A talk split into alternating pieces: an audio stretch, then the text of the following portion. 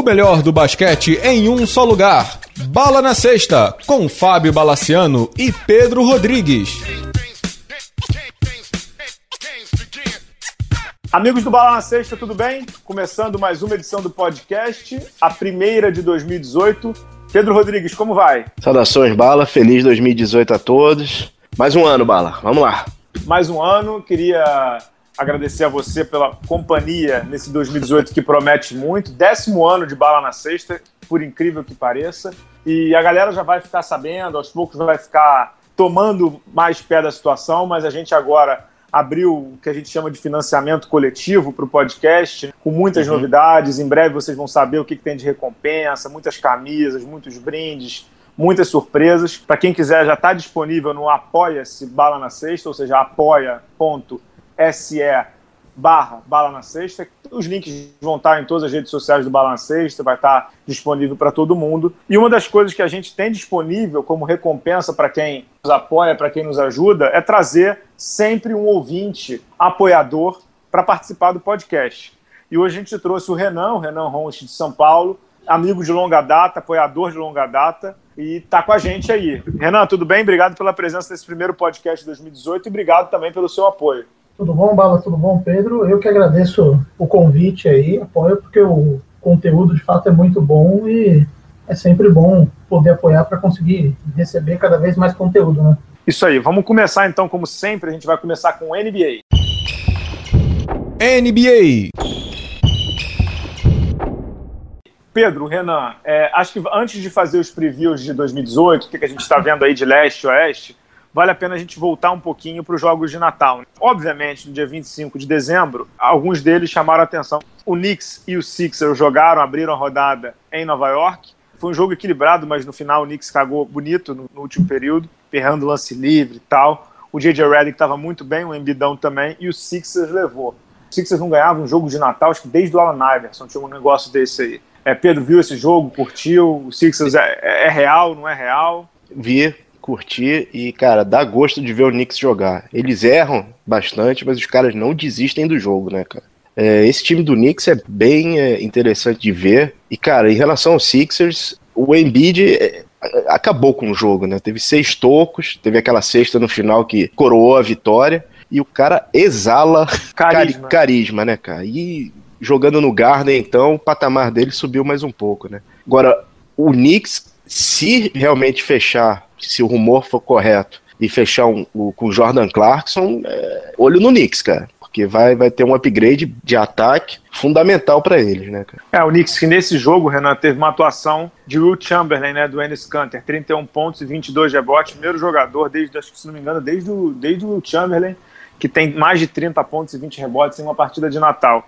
É, nesse jogo aí, o, o Porzingis, né, que voltava de lesão, errou quase tudo, inclusive lances livres no final. Mas o que chamou atenção nessa partida pelo lado do, do Sixers foi mais uma vez o J.J. Redick, quando precisou, ele segurou a onda nos lances livres, né, Renan? Exatamente, né? Esse jogo foi muito bom assistir também. Foi a estreia do Embiid no Madison Square Garden, né? Foi uma estreia com o pé direito, né? Uma performance maravilhosa. O Enes Kanter, de fato, ele brilhou. Ele é o jogador perfeito para jogar do lado do Porzingis. Teve um papo uma vez que o Porzingis não gostava de jogar de pivô, né?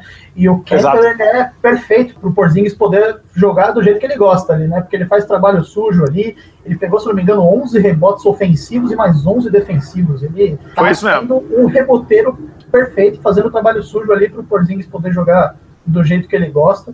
Do lado do Sixers, de fato, o J.J. Redick foi muito bem, mas também um outro, um outro personagem desse jogo que acho que merece atenção é o TJ McConnell, né, que é um cara uhum. que ninguém dava nada por ele, ele já estava fazendo uma temporada muito boa. Se eu não me engano, ele fez 15 pontos, mas defender, o forte dele é, é, a defesa, né? Ele defende de uma forma magnífica. Assim. Tudo bem que ele estava marcando o Nick Tillina e o Jarrett Jack, que não são exatamente exemplos de forças ofensivas, mas de qualquer forma a presença dele melhora demais a defesa do 76. TJ McConnell, que tem 25 anos, ele vem de Arizona e realmente ninguém dava nada por ele, já tá com 7 pontos de média, ele é o backup ali do, do nosso bravo Ben Simmons, né? Ele fez 15 nesse jogo, no último programa, a gente chegou a conversar, hum. né? Sobre o Markel Fultz, né? E, pô, você tendo o McConnell de backup ali, não diria que tá ruim, não. Isso que eu ia comentar, né? Cadê o Fultz, né, cara? Já deveria É. ter retornado, né? Ele tá perdendo espaço na rotação, né? Ele não teve, né, ainda espaço na rotação. Não sei o que que exatamente o Brett Brown vai fazer com ele. O fato é que o Ben Simmons é o armador titular do time e tem o Fultz ali também.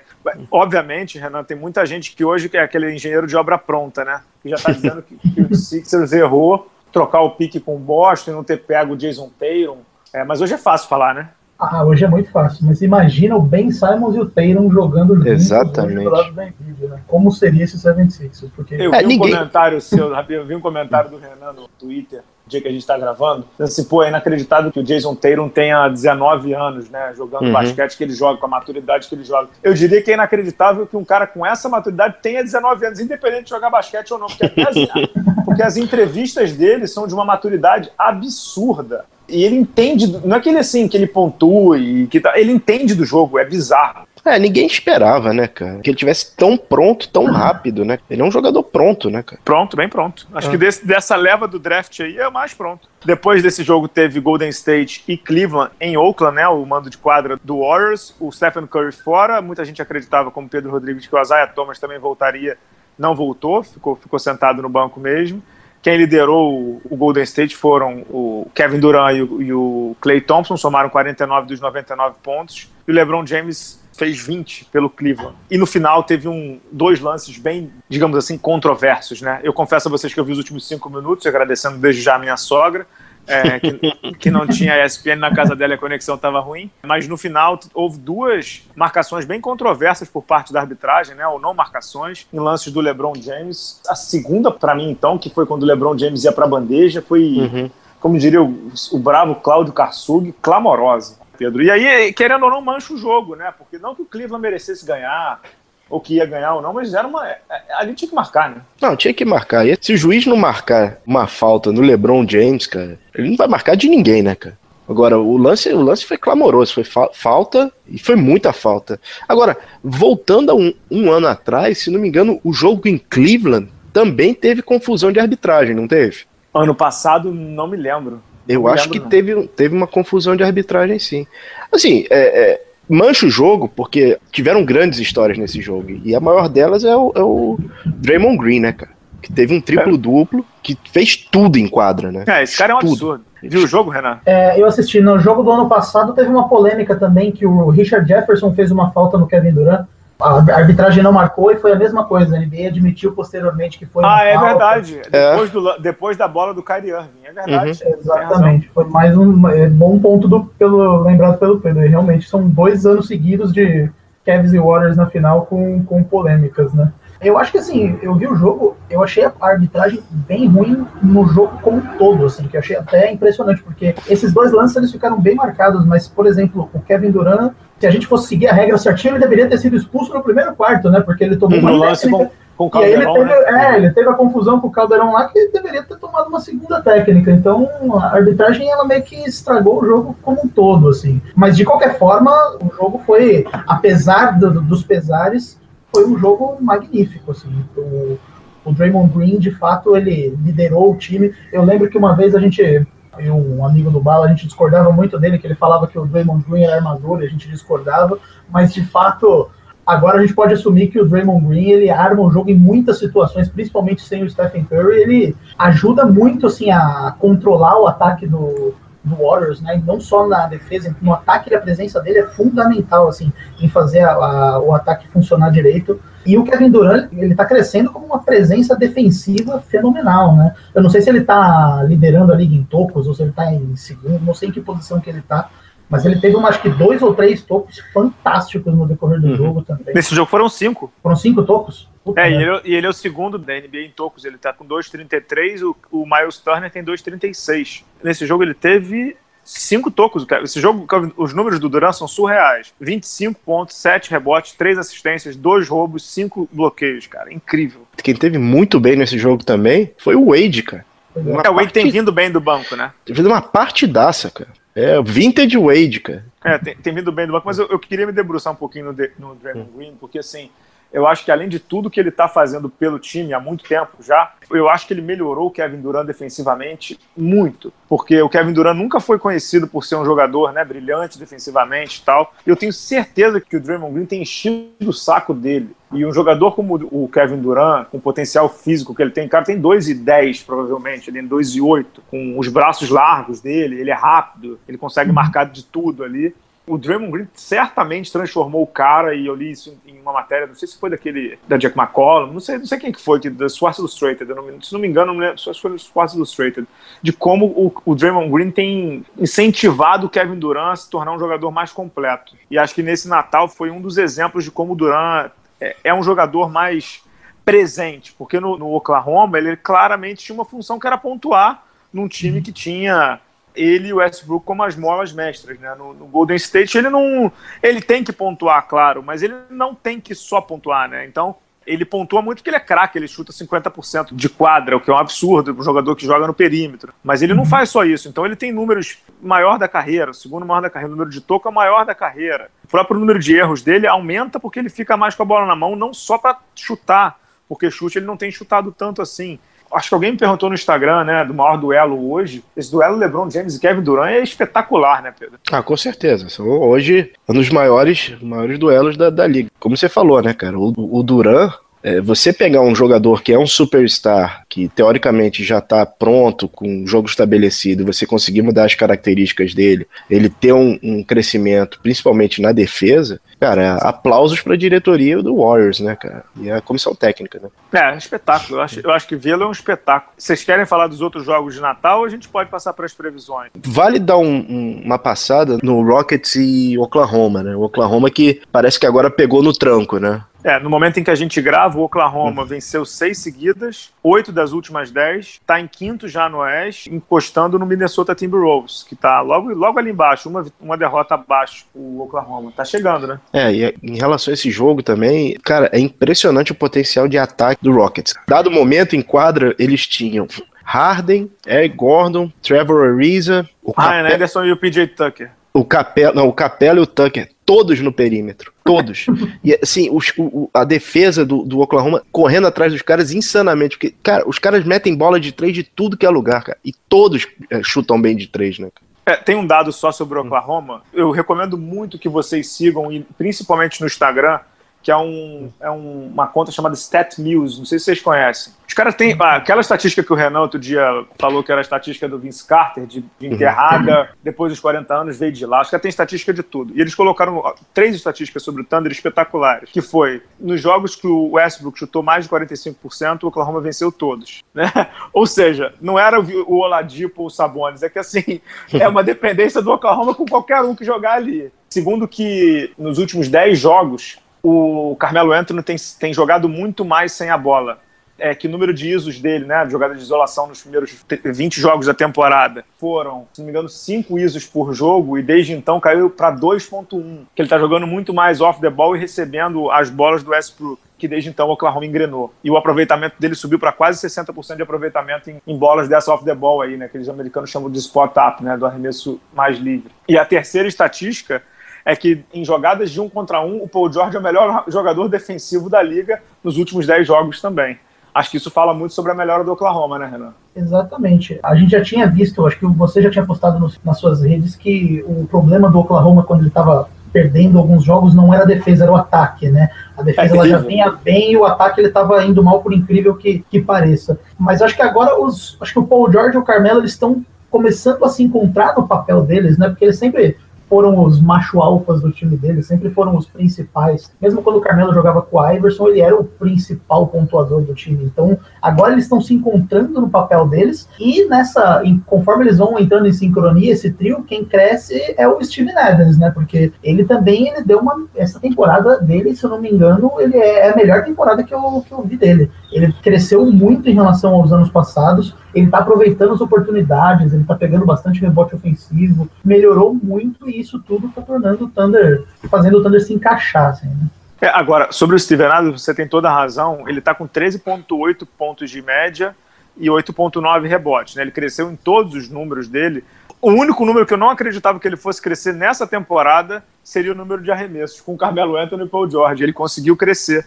Ele passou de, de 8,2 por jogo para 9,1. É incrível realmente o crescimento dele, né? O Pedro neozelandês Steven Adams, que é um dos caras mais educados que eu já conheci. Eu entrevistei ele, se não me engano, no All-Star Game 2015 em Nova York. Ele estava no jogo dos calouros. Uhum. Cara, super educado, super educado mesmo. É, e aí vale o entrosamento que ele tem com o Westbrook, né? Que é, é, é basicamente o primeiro alvo que o Westbrook tem para as assistências, né? É, é, o, é o principal alvo, inclusive, do, é. do Westbrook nas assistências, de, de, acordo com as estatísticas avançadas da NBA. É, outro, outro fato em relação a esse jogo é que teve hack a check, né? No bravo Andre Robertson, né? Que rapaz, que mecânica de lance livre, hein, cara? De fazer inveja ao Markel Fultz, né? Meu Deus do céu, cara. Não, mas nesse jogo acho que não, porque ele só chutou quatro arremessos livres, o André Robertson. Não, mas eles fizeram um hack nele.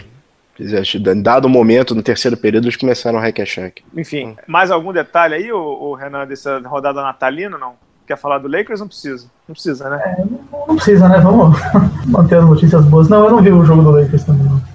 Vamos falar de coisas boas. A gente vai deixar o Boston para essa segunda parte do programa, que é tentar dar uma pincelada no que deve ser esse 2018 aí, né? Vamos começar pelo lado leste, o lado leste que no momento em que a gente grava, de conferência, o Boston Celtics empatadíssimo com o Toronto, apesar do Toronto ter inacreditáveis seis jogos a menos que o Boston. O Boston parece que já jogou os 82, né? Tá só faltando ali para fechar. Inacreditável, nunca vi uma diferença tão grande assim. Seis jogos, o Boston tem 39 e o Toronto tem 33. Mas, o Pedro, a gente conversa muito, né, sobre é, o Cleveland, quão espetacular é o time, o LeBron está fazendo uma temporada sublime e tudo. Toronto aí é um Toronto diferente, né? O Toronto, que é o, o líder ou co-líder do leste, tem jogado de uma maneira diferente. Eu ouvi o podcast do Zach Lowe da ESPN essa semana, falando uhum. que o time tem tentado jogar diferente, arremessando um pouco mais de três, fazendo menos jogada ali na cabeça do garrafão e tentando fazer com que o DeMar DeRozan solte mais a bola do que prenda. Dá para crer em alguma coisa que não Cleveland e Boston ou não? Eu não sei, Bala. O, o Toronto, é, o Toronto é, tem essas fases durante a, as temporadas. E, e, agora ele tá nessa fase de subida, né?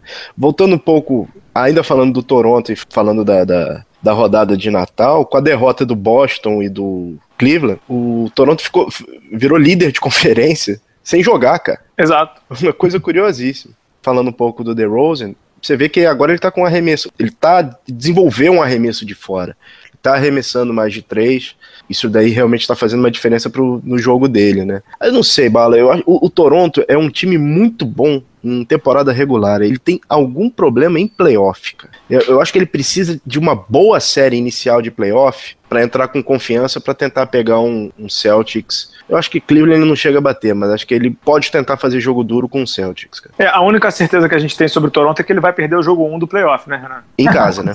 em casa. Pode ser em casa, pode ser fora de casa, não importa. Uhum. O jogo 1, o primeiro jogo de playoff, ele nunca vai ganhar. Isso é é que nem aquela quando o T-Mac nunca passava do primeiro round, né, dos playoffs.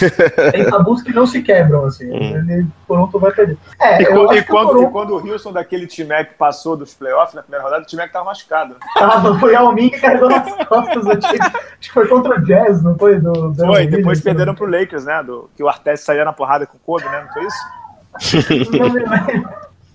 Pois é, mas o T-Mac, quando ele chegou na final, ele chegou direto na final pelo Spurs, nem entrando em quadra, né? Coitado. É.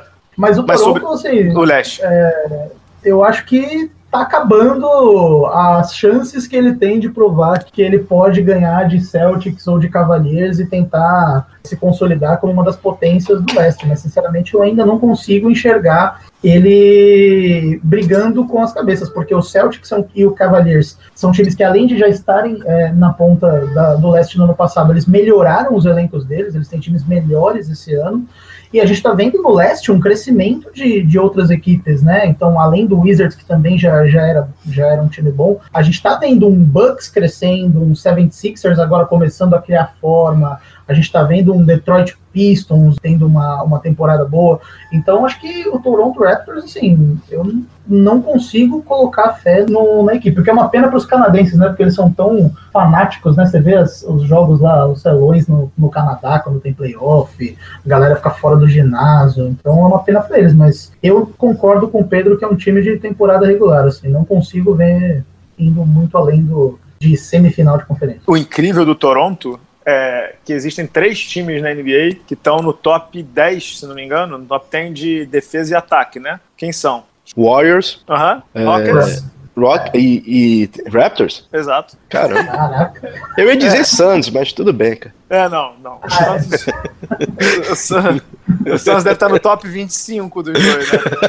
É, é, o interessante do Toronto é que, que esse ano o Dwayne Casey, que é muito criticado pelo aquele nosso amigo, né, Renan Tomás? é. Nossa senhora, torcedor do Toronto, Tomás odeia o Casey, né? Tá fazendo já oito anos de Toronto Raptors, né? O Toronto a- abriu a rotação, né? Abriu totalmente a rotação, joga com oito, nove, dez às vezes no jogo. Tem a rotação às vezes com três pivôs, né? O, o Valanciunas, que tá jogando pouquíssimos minutos. O Potel, que é bom jogador, ele é bem sábio para jogar. E o, e o Lucas Bebê, né, que voltou recentemente e é muito bom defensivamente. Tem o calorão lá, o OJ Anuyobi, que é ótimo, tem uma presença incrível na quadra de visão de jogo, defesa, e tá tentando matar as bolinhas dele. Um jogador que me surpreende absurdamente é o Delon Wright, né, que entrou no lugar do Corey Joseph no- como reserva do Kyle Lowry, tem jogado muito bem também. Então é um time que perdeu algumas peças, né, perdeu o DeMar Carroll, que saiu cuspindo marimbondo, perdeu o Corey Joseph, mas manteve o Ibaka, que está lá fazendo seus 14, 15 pontos, né? Que o Ibaka sempre contribui com isso aí. Engraçado, eu acho esse Toronto um dos mais confiáveis dos últimos anos, o que não quer dizer muita coisa. É, e Bala, cadê o caboclo? Tá na D-League, né? Jogando? Tá jogando na D-League, não tá? Você acha que volta, cara? Pedro, não me complica, é o primeiro programa do ano. Pô, é, pergunta, pergunta, pergunta pro Renan, pô. Boa, Renan. O que você acha, cara? Cara, eu acho que com o, o crescimento também daquele. Como é o nome do Van Fleet, né? Que é o outro. É, o Frank. Fra- o Fred Van Fred, Fleet, né? Fred, Fred Van Vliet. Assim, eu acho que o, o Toronto, ele meio que já. Com as peças que eles têm, eles meio que já Uhum. desistiram de esperar que o Caboclo vire o que esperavam que ele virasse. Assim, eu acho que o, o próprio Raptors já não bota mais muita fé nele, não. Eu acho que ele não vai ter. Talvez ele tenha mais uma oportunidade, mais alguma se tiver alguma lesão, mas não sei se alguém confia nele ainda não. Depois dessa do Pedro Rodrigues para começar o programa, né? Começa- 2018 vai começa ser tudo diferente. Porra, como diria o outro, porra! Eu tô querendo pegar aqui para ver o, o nosso bravo, o Caboclo, né? E. Olha lá, Caboclo Brown Help. É, tá jogando. Vou te dar as estatísticas dele. Mas o Pedro, além do Toronto, o, o Boston tem chance de bater o Cleveland ou ainda tá longe? Acho que O hoje, que você tá vendo aí? está longe, mas não é impossível. O time melhorou em relação ao que era no ano passado, isso, isso é fato. Fica a preocupação, apesar da gente falar muito da maturidade do, do, do Tatum e do próprio Kyrie Irving, a gente não sabe como é que esse time vai se comportar em playoff, entendeu? Uma série longa, com, contra o, o Cavs, até mesmo alguém mais encasquetado assim, pegar um Wizards. Não sei, eu acho que impossível não é, mas é muito difícil, cara. É, eu acho também. Engraçado, eu não consigo ver muito esse time do Boston enfrentando de igual para igual. Vou dizer, vou dizer uma atrocidade aqui, mas vou dizer. Sem o Gordon Hayward, eu consigo ver mais o Toronto batendo de frente com o Cleveland do que, esse- do que o Boston, acredita? Não sei se o Renan concorda. Porque eu acho o Boston tem quase dois calouros para bater de frente com o Cleveland, Uhum. que é o Tatum, Tatum e o Brown. Além do Tez lá, que joga também, o Daniel, né? O pivôzão. Eu não sei se o Renan concorda com isso. É, Bala, eu vou, vou estar discordando aí, porque eu acho que o Celtics. Fique à vontade. O Celtics acho que ele tá na melhor posição de todos os times, né? Porque ele, ele é um dos times, uma das melhores campanhas da NBA, um dos times mais talentosos. E se ele perder pro Cavaliers, cara, o Jason Tatum tem 19, o Jalen Brown tem 21. Assim, tudo bem perder pro LeBron agora, né? O, time não tá nem no auge, os melhores jogadores não estão nem no auge, os caras ainda tem pique pra receber, ainda tem o Gordon Hayward pra voltar, eles estão numa posição maravilhosa. Mas se eu fosse apostar, assim, eu também acho que eles não conseguem, eles não, ainda não estão no nível de bater de frente com o Cavaliers, mas eu também não acho impossível, porque a defesa do Cavaliers, mesmo em período de playoff, ela já mostrou algumas oscilações, assim, principalmente na defesa de transição, o time sofre demais em alguns momentos que não precisava. Então, existe uma esperança, mas talvez não é esse ano, na minha opinião. Eu, eu também acho que não. É, sobre esperança aqui, Bruno Caboclo, tá para dar os da- dados corretos aí. Em 2017 e 2018, pelo Toronto 905, 18 partidas, média de 16 pontos e meio, 6.7 rebotes. O lance todo é que números de D-League nunca não querem dizer muita coisa, né? Não digo nada, mas muita coisa não querem dizer. E o outro que está jogando a D-League lá, o brasileiro, é o, jo o Jorginho, né? Que só jogou uhum. quatro partidas até o momento. Quem está brilhando lá mesmo é o Scott Machado, né? Não sei se vocês, estão acompanhando. Sim, que tá no, no, no Lakers. No Lakers, é, né? Tá no Lakers, tá brilhando. Então, o Caboclo e o Jorginho estão lá tentando o seu espaço. É, vamos passar. Tá voando agora também, né? O Felício foi, foi assigned, né? Foi, foi mandado para lá. Felício muito, muito criticado pela comissão técnica do Bulls, né? Que ele não chegou no shape, que ele não, não melhorou e tal. E a gente vai chegar no, no Bulls em breve, né? Fica tranquilo. é, mas, ele, mas ele levou muito DNP, né? E principalmente na hora que a fase do Chicago ficou boa, ele saiu da rotação e a fase ficou boa. Aí não entra mesmo, né? É, a, a, é, só, só rapidinho em relação à D-League, nosso bravo Malik Monk o Charlotte mandou para lá, né? Mandou. E quando é. você é mandado, quando você é pique de primeiro round e... e... você é enviado pelo Charlotte, meu amigo, é porque tua batata já assou. É, por aí.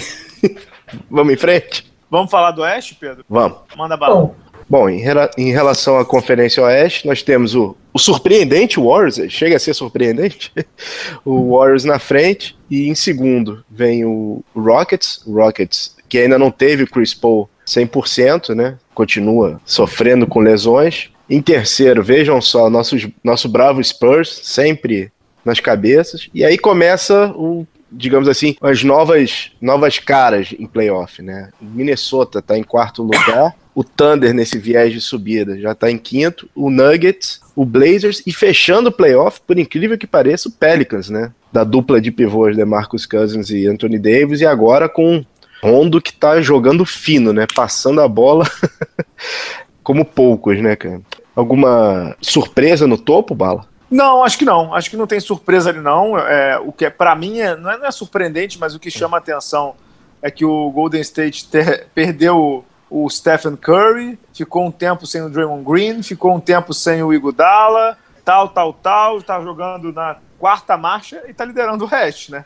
É, mostra, mostra, mostra um pouco de como é forte esse time aí, que não é campeão da NBA à toa. E os caras são muito foda, né? O Golden State é muito foda. Eles jogam de um jeito absurdo, estão é, muito bem fora de casa esse ano também, estão com 14-3 fora de casa. Né? Não estão se enrolando como ano passado, às vezes se enrolavam fora de casa, estão triturando fora de casa, inclusive. A minha dúvida só é quem enfrenta o Golden State na final do Oeste. É, até uma semana atrás eu cravava o Houston, mas eu tô, dá para ver o Oklahoma num viés de subida. Só não sei se se essa subida é forte a ponto de fazer o, o Oklahoma bater um eventual Houston Rockets numa final de conferência, né? O Houston já teve é, 30 e 33 jogos nessa temporada, todos com James Harden, mas só 16 com o Chris Paul, o Chris Paul né? Que começou, se machucou, voltou, se machucou. É, eu sei que o Renan é fã dele, né? Mas o cara precisa jogar, né, Renan? Pois é. O, o Chris Paul, ele ele tá, ele é, acho que hoje eu ainda colocaria ele como o melhor facilitador do, de ataques da NBA hoje, talvez do lado do LeBron ali, mas eu ainda acho que ele seja o,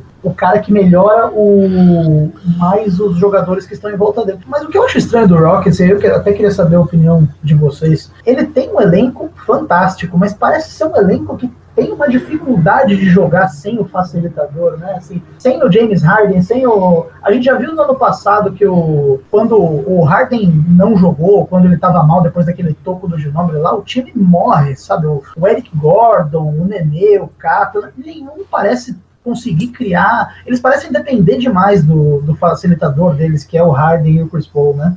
Principalmente os arremessadores, o Gordon, o, o Ariza, esses caras eles precisam de alguém que crie os espaços e prepare a jogada para eles, né? Eles realmente dependem muito de um do armador, né? Do Harden no caso e do Chris Paul. Eu imagino que a dependência te, seja nesse sentido, né? Eu não sei onde é que foi que eu li, agora com o meu trajeto mais longo de metrô, tenho lido horrores, né? E ouvido horrores, que é, apesar de a NBA ter, ser uma liga hoje de arremessos, tem cada vez menos jogadores que criam seus próprios arremessos e que esses uhum. facilitadores, como o Renan falou aí, eles fazem tanto, tanta diferença quanto o cara que tem um bom arremesso. Então, para citar o um exemplo de um cara que foi muito citado, acho que foi num programa, num podcast, né? O J.J. Redick do, do Sixers, né? Hoje no Sixers. Quão bom esse cara seria, e a gente sabe dessa resposta, porque a gente já viu ele jogando antes, no Orlando mesmo e tal. Quão bom ele seria se ele não tivesse jogado 5, 6 anos com o Chris Paul e agora com o Ben Simmons e com o Joel Embiid abrindo a quadra, né? Porque o Joel Embiid, né, Renan, ele não é um facilitador com a bola na mão, mas o estrago que ele causa nas rotações defensivas, ele acaba facilitando para todo mundo. Ah, sim. É. Ele é aquele, aquele chamado unicórnio, né? Que, que é o termo. É, é, ele, ele é o facilitador indireto, porque quando a bola vai na mão dele, 18 vão em cima do cara e, e alguém tem que dobrar, tem que rodar, enfim. Mas o, o, o, que o. Voltando à questão do Houston, né? Você olha assim, eu tô com o elenco do Houston aberto. O Trevor Ariza nunca foi um jogador de, de criar arremesso. É, o Nenê, pouquíssimo. O PJ Tucker também. O Eric Gordon, um pouquinho, cria seus próprios arremessos. Mas o Ryan Anderson, ele é o quase que, que, que os americanos chamam de parasita, né? Ele fica lá paradinho, é a bola kicker. vem pra ele. É, a bola vem para ele e ele vai chutar. Então, o, o James Harden tá jogando 36 minutos por jogo, né? Para quem vai ter que ser muito explorado no playoff, eu acho que já é até uma minutagem alta demais para alguém que já não é ele já está chegando, sei lá, para chegar no playoff já quase estourando com seus 29 anos. Sei se é uma minutagem muito avançada. Agora que, como o Renan falou, tem uma dependência surreal em cima do cara, tem, né? Mais uma coisa em relação ao Rockets, o Clint Capella, o Capelá, né? Fortíssimo candidato a Most Improved, né? Esse ano, né? Não, fortíssimo. Mas também é outro que você vê os jogos dele é metade do salário pro James Harden, né? No mínimo. Ah, sim. é lobby o tempo inteiro, né?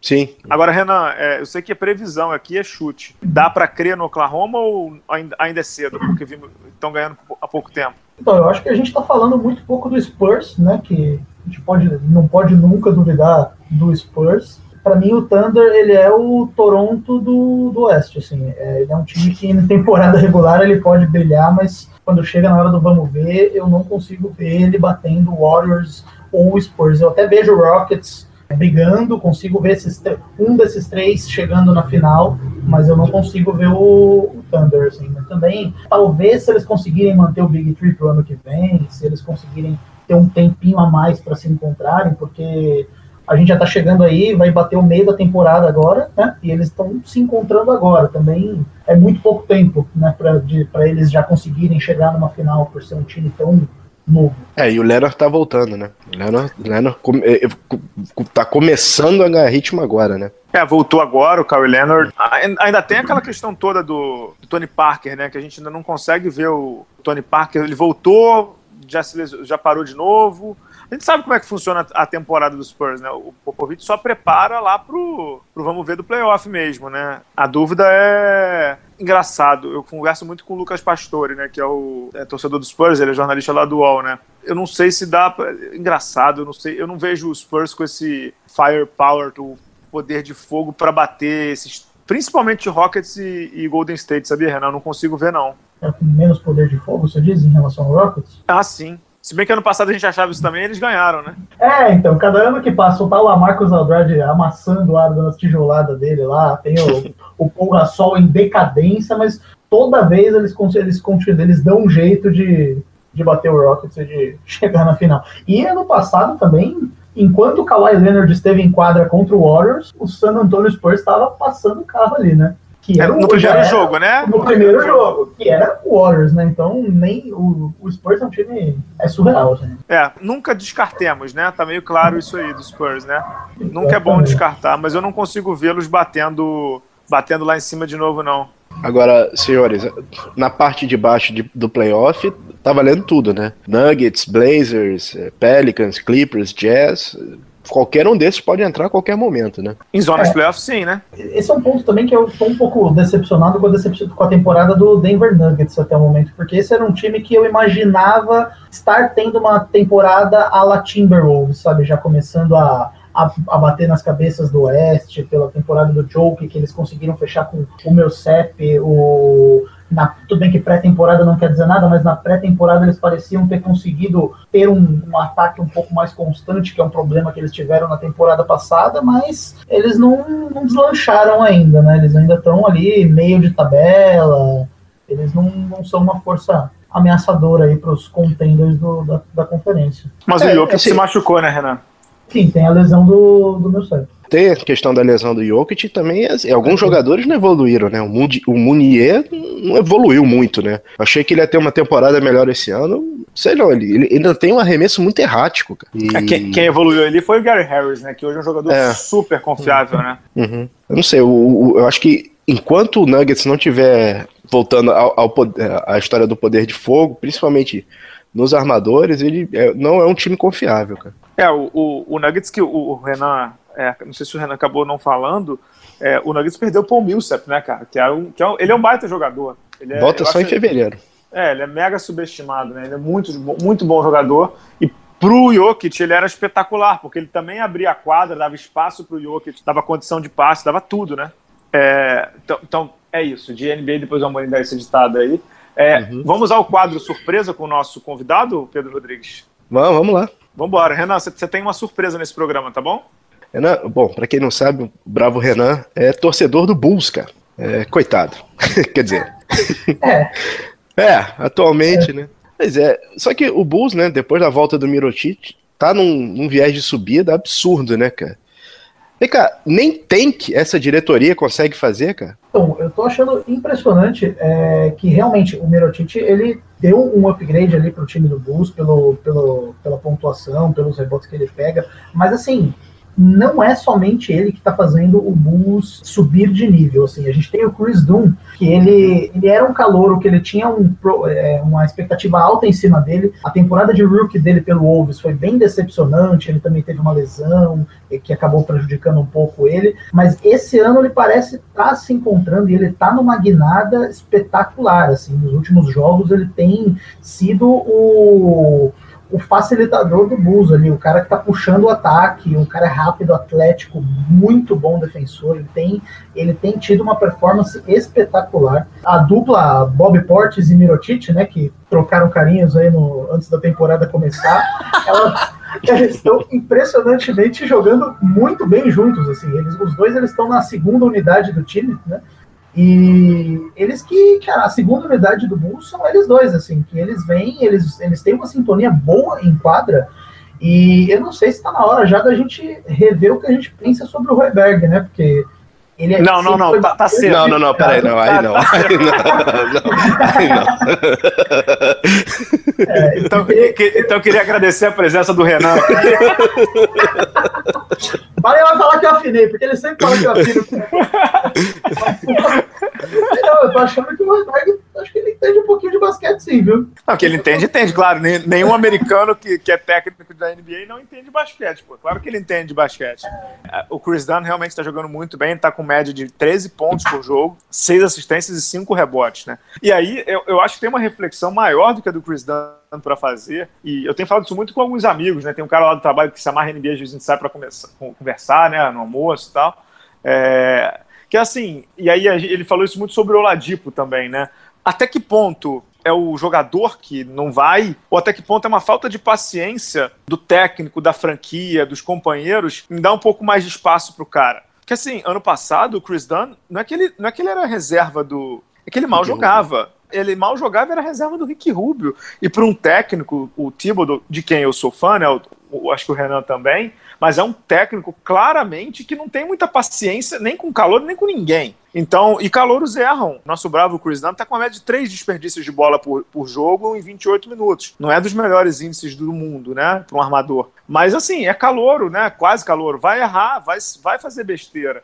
Então, não sei se você concorda, Renan, até que ponto é uma impaciência, é, é, digamos assim, uma falta de capacidade do jogador ou, ou, é uma impaciência da franquia, do técnico, diabo? É, eu concordo, eu acho que contexto é tudo. Né? Talvez não seja nem só uma questão de impaciência, né? Que nem a gente tem o exemplo do Thunder aí, quantos jogadores que saíram do Thunder e tiveram uma melhora de performance, mas também não é só uma questão deles não, não terem do deles não estarem dentro de um esquema tático que beneficia o, o jogo deles, né? Então também tem essa questão do tempo de quadra. O Chris Dunn pode fazer o que ele quiser na armação do Bulls ali, porque o Bulls está sem expectativa nenhuma, né? É até, é até ruim ele estar tá ganhando tanto, porque vai ficando cada vez mais longe de uma boa pick de draft. E ele tem tempo, ele tem uma, é, um esquema tático que talvez é, seja mais benéfico para ele do que era no time anterior dele. Eu acho que contexto é muito importante assim para performance do jogador. É, falando também do, do, Chris Dunn, né? Essa troca aparentemente foi o que o americano chama de win-win, né? Para os dois lados, né? Porque o Timberwolves ficou com o Jimmy Butler, né, que deu um upgrade absurdo na equipe, e o, o Wolves, além de ficar com o Dan, que está contribuindo muito bem com, com, o time, recebeu o Zach Lavine, que está voltando agora, e teve o pique do, do finlandês, né? É, Marquena, que, que joga bola, né? Que é bom, é muito bom jogador, né? Eu acho que o, o Marquena e o Robin Lopes, que está tendo uma boa temporada, ele sempre teve boas temporadas, mas se machuca muito, essa, essa temporada ele está conseguindo se manter saudável, eu acho que isso tem ajudado bastante no, no nessa subida do Bulls, né? Para a alegria do Luca Doncic. É, pois é. E, e, tem em janeiro, né? Provavelmente em janeiro volta o Zé Clavin, né? Que vai ajudar ali na, ali na rotação do Chicago numa posição que hoje o Chicago não, não tá indo tão bem, né? Porque se tem um jogador que ainda não conseguiu engrenar no Chicago ali foi o Denzel Valentine, né? Esse ainda não conseguiu engrenar. Então, você olha ali a, a posição 2 do Chicago, é, que hoje joga ali o, é o Justin Holiday, né, que tá jogando com o Denzel Valentine e tal. É, você imagina um Zé Lavine, que eu, eu acho ele muito bom jogador, o Zé Lavine. Não é craque, mas ele é muito bom jogador. É, quem sabe o Chicago tá conseguindo armar uma espinha dorsal que acho que nem ele imaginava, né, Pedro? Com certeza. É, é, um... é por acaso, né? E um outro jogador que, imagino, que está se destacando bastante no Bulls também é o, eu não sei nem falar o nome dele, é o David Nwaba. É, eu ia, eu ia falar nele agora, David, David Nwaba, assim, que, que passou pelo meu passou Exato. pelo meu Lakers, né? Passou, e ele teve uns bons momentos no Lakers, né, mas acabou não tendo muito espaço, tinha já um, alguns jogadores na posição para desenvolverem, acabaram não ficando com ele, e ele tem uma presença defensiva muito forte, assim, quando, a, quando o, o Bulls está com o Dum e o Nawaba juntos, a defesa do time costuma ser muito boa, assim. Então ele, ele é um cara que está buscando, tá conseguindo o espaço dele também, sem pressão, e tá ajudou bastante a, a dar essa guinada no Bulls aí. Será que ele também levou porrada do Pores no vestiário ou não? Se o segredo for esse.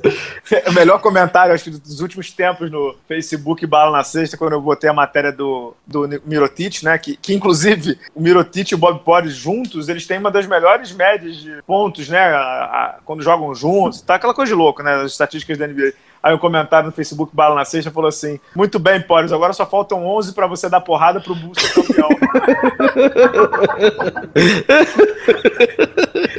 tipo, vai lá e enfia a mamona, meu filho, porque que resolve agora. Não joga, não joga por amor, joga por terror, né, cara? É, joga pela exatamente. É. Pela dor, é, exatamente. Agora, o Chicago tem esse núcleo jovem aí que é bem interessante, né? O Chris Dunn mesmo, que a gente está falando, tem 23, o nosso finlandês lá tem 20, o Poris tem 22, o Mirotic, que é um pouco mais velho, tem 26, é, o Zé Clavini, que daqui a pouco chega, não tem nem 25 também, é um núcleo jovem bem interessante. Agora, o Chicago, que está ganhando o jogo aí a dar com pau, o Chicago hoje já está não digo beirando playoff, mas tá, já não tá nem na rabeira, mais que a rabeira ficou com o Atlanta. E esse sim deve ter o pique 1 do, do draft, né? Para quem queria tancar, ficou longe, né, Renan? Pois é, ele tá em 11, se eu não me engano, e ele não tá muito longe de zona de playoff, não. Eu acho que do, do jeito que ele tá jogando, assim, como a gente tem uma meia temporada inteira pela frente, se ele mantiver esse, essa performance, é capaz de pegar um playoff ali, porque a, a oitava vaga vai ficar ali, né? Miami Heat, Knicks, eu não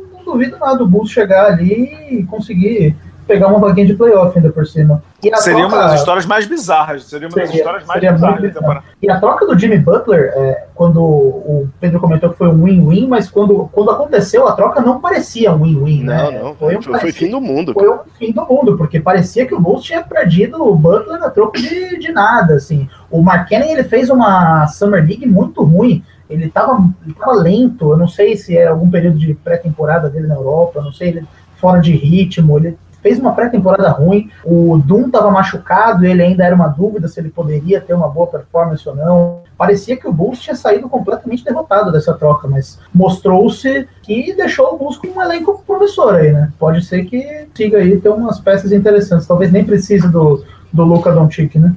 É, só lembrando, a troca foi é Chris Dunn, Zach Lavine e o, o Markkanen, né, pelo Jimmy Butler e o Justin Patton, né, do que, que tá no Minnesota, mas coitado, ele no Minnesota a gente sabe que né, nem ele tá sendo despachado para Iona, né? Não sei o que é pior, ser, calor na mão do Thibodeau ou jogar em Iona, né?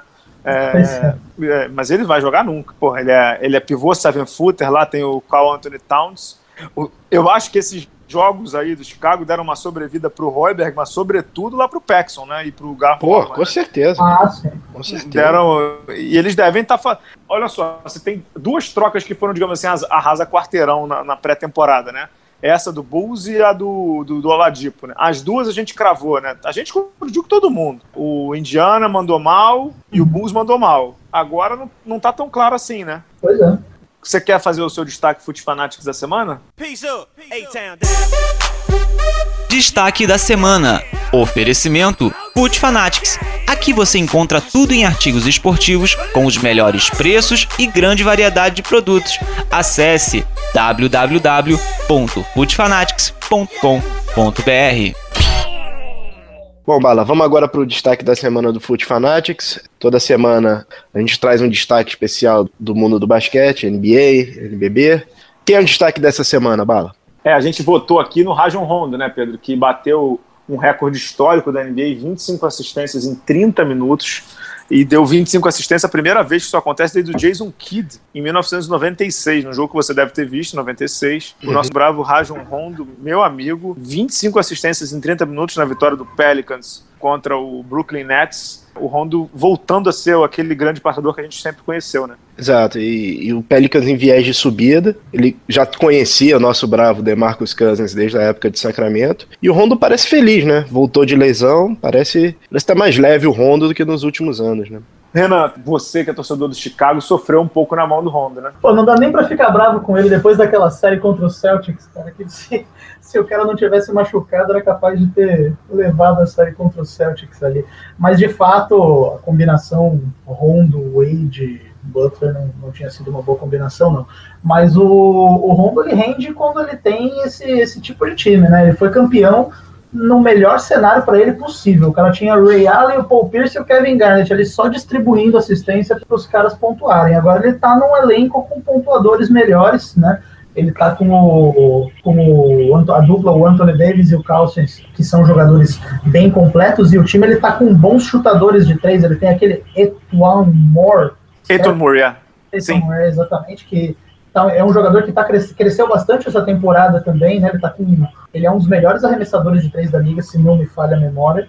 E então, quando o time tem um arsenal ofensivo mais completo, o Rondo tende a render mais mesmo. Então, ele tá numa situação, ele tá numa situação boa para ele agora no Pelicans aí.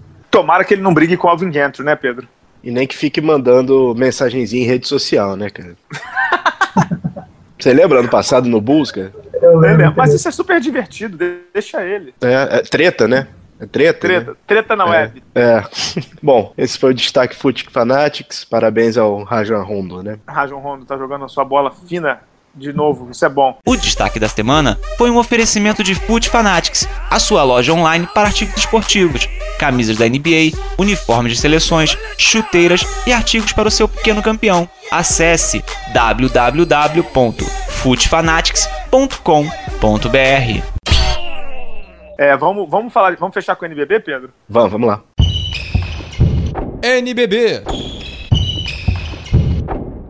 o NBB que, que teve, né, no dia 30, é, Flamengo e Vasco, né, começando, fechando a temporada 2017 do NBB, e o NBB que tem nesse começo de ano liderando lá o campeonato Mogi, Pinheiros, o Flamengo já vem logo depois, o Paulistano, né, com um elenco super renovado aí do Gustavo De Conte, Franca, Bauru, Vitória e Minas entre os oito primeiros. Minas deu uma caidinha aí. E acho que a grande notícia do NBB é que nesse dia 6 de janeiro, é, como eu disse no blog é, no final do ano passado, o Leandrinho estreia por Franca, né? O Leandrinho estreia por Franca no jogo justamente contra o Vitória da Bahia. É um jogo com TV Bandeirante exibindo e tal. Pedro, dá. Acho não, eu tenho certeza que Franca sobe a milhões de degraus na escala de favoritismo do NBB, né? Ah, com certeza, né? Você tem um jogador que com médias de 25 pontos em NBB, é um quarto inteiro, né? Praticamente. De, de, um jogo de, de NBB. E, cara, o, o Leandrinho eh, sobra, né? sobraria na, na, na, turma. Tremendo reforço para Franca. Eu vi recentemente o jogo Franca e Flamengo, que Franca destruiu o Flamengo, né? E esse time melhora, melhora cada vez mais. O Léo Mendel cada vez melhor. Jefferson Coelho, Mineiro. Jefferson, é, o Jefferson tá voltando e tem o- a, a outra estreia importante que é o Rafa Luz, né? É, é, é, o Rafael, se não me engano, vem só em fevereiro, que ele ainda se recupera de uma lesão no joelho, né? Ligamento cruzado anterior é sempre complicado, mas ele só volta em final de janeiro, começo de fevereiro. É, mas, Renan, é, gente que acompanha mais NBA, e o Leandrinho não ficou pouco tempo na NBA, né? Ele ficou 13 anos, né, 14 anos na NBA, e com uma temporada absurda de 18 pontos, e foi campeão e tal. A gente sabe do que esse cara é capaz no basquete brasileiro, né? Com certeza, na meia dúzia de jogos que ele atuou pelo Flamengo e depois pelo Pinheiros, ele sempre foi o principal pontuador da equipe, né? Ele, é, mesmo ele, ele, não, ele não sendo mais o. Qual que era o apelido que ele tinha lá? O Brazilian Blur, né? Ele não tendo, sendo mais É o jogador Papaléguas, né? Bip, bip. de muita velocidade aí, por ser um, já ser um veterano, ele ainda tem um arremesso muito muito consistente. Eu acho que ele traz com ele alguns, alguns atributos que ele aprendeu na NBA que hoje é um, é a gente tem uma certa deficiência no basquete brasileiro. Então, ele jogou no Celtics, então a defesa dele melhorou muito quando ele, quando ele jogou o tempo dele lá no, no Boston Celtics. Ele tem algumas características de fundamento que são diferenciadas. E uma característica que eu gosto bastante desse Franca também é que o Elinho gosta de jogar com dois armadores, né? Então esse time completo, eu imagino que esse time ele vai ser uma, uma coisa absurda, assim, do Leandrinho e do Rafa Luz ali distribuindo bola para aqueles jogadores, para Mineiro, Jefferson, Léo Mendes, Cipolino, essa galera mais versátil ficar se movimentando e buscando aí arremessos. Eu acho que esse time, em termos táticos, ele vai ser bem interessante. E tem um viés tático aí que você falou dessa questão de movimentação, mas tem uma possibilidade também, que é, que é o time titular de Franca, né? Que é Mendel, o Leandrinho, o Jefferson e o Mineiro, que é uma possibilidade do Rafael Luz, não vou, não vou comparar com o Rajon Rondo, mas assim, do Rafael Luz distribuir bola para quatro jogadores que podem chutar do perímetro. Então, é, é um time que vai ser muito difícil de marcar, né? Porque o Leandrinho infiltra e arremessa de fora. O Léo também, o Jefferson exime arremessador de fora e o Mineiro também chuta. Então, dá para imaginar a dificuldade que esse time vai causar para as defesas adversárias, né, Pedro? Não, em relação a esse time de Franca, Bala, vai ser legal, obviamente, vai ser legal vê-lo aqui, mas acredito que ele não é só para consumo nacional. Ele, eu, eu queria ver muito ele nas ligas sul-americanas e ver como é que ele, ele batendo de frente com um Guarus de Lara, com um São Lourenço, que acho que seriam embates interessantes, né? É, isso você só vai poder ver na próxima temporada, né? 2018, 2019, né? Isso aí. Mas, para mim, Franca é o maior favorito ao, ao NBB, que tá muito aberto, tá muito aberto. É, tenho gostado muito do time de Mogi também, que tem jogado Uhum. super bem com o time do nosso Bravo Guerrinha, que a gente tem que trazer aqui em breve, porque toda vez a gente conversa, eu e o Guerrinha, e de vamos lá e tal, ele vamos, e aí nunca vem. Mas tem, tem jogado super bem também Mogi, né, com o Larry, que aliás o Larry, para quem não viu, tem um vídeo espetacular de Natal do, da Liga Nacional com o Larry e com o filho dele, né, de uma surpresa de Natal. É, o, o Mogi, que não tinha um banco muito bom, né, reforçou o banco com Carioca, com Rafa Moreira, com o Wesley Senna, tá jogando também super bem. O Vitinho tem jogado muito bem, o armador reserva de alguns jogos. É, então, olho também em Mogi. São os dois times que eu mais destaco, mais até do que os decantados Flamengo e Vasco, hein, Pedro? Não, com certeza. E, cara, não dá pra tirar o. Nunca tirar o Bauru da, da conversa, né? Que Não, não dá. Não dá, não dá. Realmente, ele tá ganhando a alcunha de- da superação, né? Realmente esse NBB tá aberto. Em relação a Flamengo e Vasco, o Vasco, pra mim, é a grande decepção do- desse campeonato. Vamos ver, né, que, como é que o- esse ano de 2018 se desenha pro Vasco, que realmente ele precisa encontrar um caminho, né? Não sei qual seria esse caminho nesse momento, mas ele precisa se encontrar. É, inclusive da conta bancária dos atletas, né? Mas enfim. É, é, importante, Bala. é um caminho importante. É, o Renan, você que é aí de São Paulo, capital, você vai aos jogos aí do Paulistano, do Pinheiros, ou fica vendo mais de casa para cornetar a galera longe, perto, longe do ginásio? Ah, eu costumava ir mais, assim, né? Agora tenho ido menos, mas sempre que eu posso eu consigo. Eu tento ir, eh, eu te, no Pinheiros é, mais, é um pouco mais, mais fácil devido a questões de, de transporte. E o Pinheiros é um time que está jogando muito bem esse ano também, né? O Pinheiros com a dupla do Bennett do, e do Holloway, mas também tem o, o Ruivo que está jogando absurdos, né? Enquanto a gente fala nesse momento, Pinheiros e Franca tá jogando, inclusive. É no, no, é no Twitter, né? Acho que sim, acho que sim. É o jogo do Twitter. É, e é o outro americano deles também, lá, o, o Air, se eu não me engano, né? O nome dele. Uhum. É, É, Ele está fazendo uma boa partida. E até o Lupa, né? Que era um jogador que ninguém dava nada, um jogador que está sendo muito importante ali no, no, no Pinheiros, né? Que ele está com. Ele, se não me engano, ele é o pivô titular do time. E ele está sendo o, Robin Lopes de Pinheiros, assim, o cara que está fazendo trabalho sujo ali, tá pegando bastante rebote, acerta, acertando alguns arremessos. Pinheiros é um time que está bem encaixado esse ano. Assim. É, e, e o Pinheiros que perdeu, né, Renan? O Gemerson, né? Por lesão, operou, né? Tá, tá se cuidando aí. É, em breve o Gemerson volta, né, Renan? Exatamente. O Gemerson jogador que vai contribuir bastante aí para a rotação do time. E aí falando também do, do paulistano, né? O paulistano acho que tem um destaque que eu gostaria de fazer aqui, que é a evolução do Elinho, né? Que é aquele ponto que a gente falou de como o contexto é importante para um jogador, né? O Elinho era um jogador que ele tava, ele era bastante criticado em Mogi pela, pelas atuações dele, e hoje ele é fundamental para o esquema tático do Gustavinho, né? O paulistano que também gosta de jogar com dois armadores. O Elinho, se eu não me engano, é o líder de, de assistências do paulistano. Sim, ele é o líder de assistências no paulistano e, e o Gustavo não teve menor pudor em colocar o Derek no banco, né?